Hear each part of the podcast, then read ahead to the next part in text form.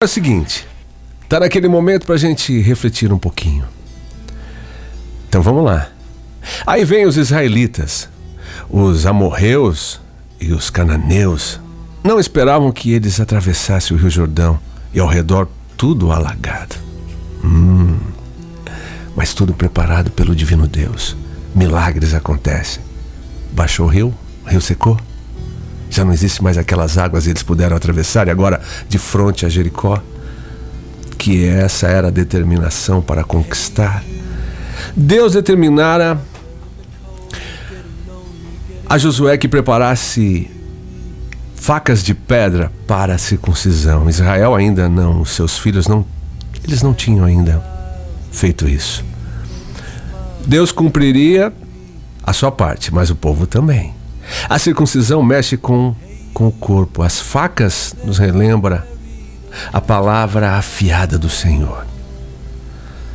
Sabe quando o Senhor apareceu a Josué na forma de um homem com uma espada na mão? Josué pediu para ele se declarar. Estaria o Senhor com os israelitas ou com os adversários? Ele disse: nem uma coisa nem outra, e sim o príncipe do exército do Senhor. Lembra da personagem Raabe? Você sabe da história, não sabe? Não me diga que não há mais esperança alguma. Juntos nós resistimos, divididos nós caímos. Pois assim, havendo essa divisão, o que caiu? A cidade derribada, os muros de Jericó. Imagine, muralhas, 10 metros de altura, diâmetro, largura, 7 metros.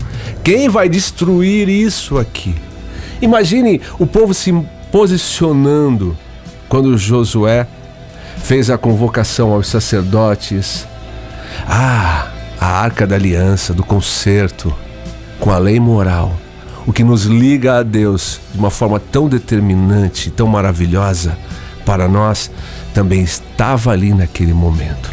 Com as dez palavras, os dez ditos, os dez mandamentos. e agora sete sacerdotes, sete trombetas de chifres de carneiro, sete dias, sete voltas no último dia. Imagine a zombaria.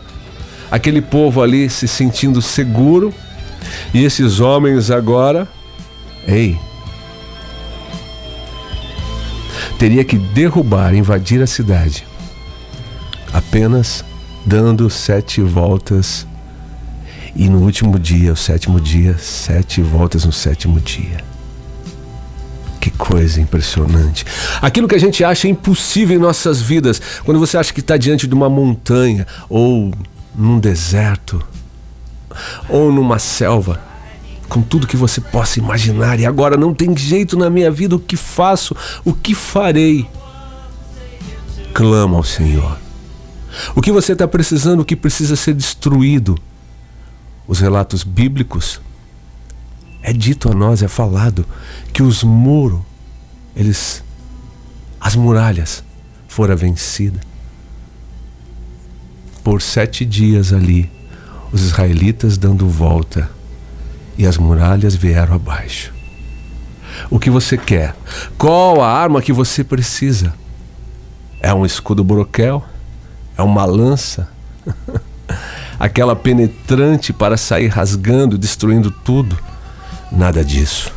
Só precisa a palavra e o amor de Deus em ti para você se sentir forte o bastante para vencer e destruir tudo o que precisa ser destruído. Com a fé, o amor em Deus, porque Ele fará tudo para você.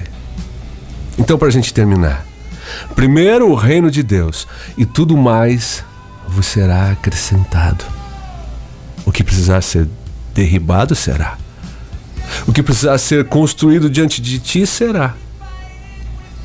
Mas a sua vitória será alcançada, porque assim o Deus vivo prometeu. E ele cumpre, porque ele é fiel. Eu sou Giovanni Tinto e volto amanhã.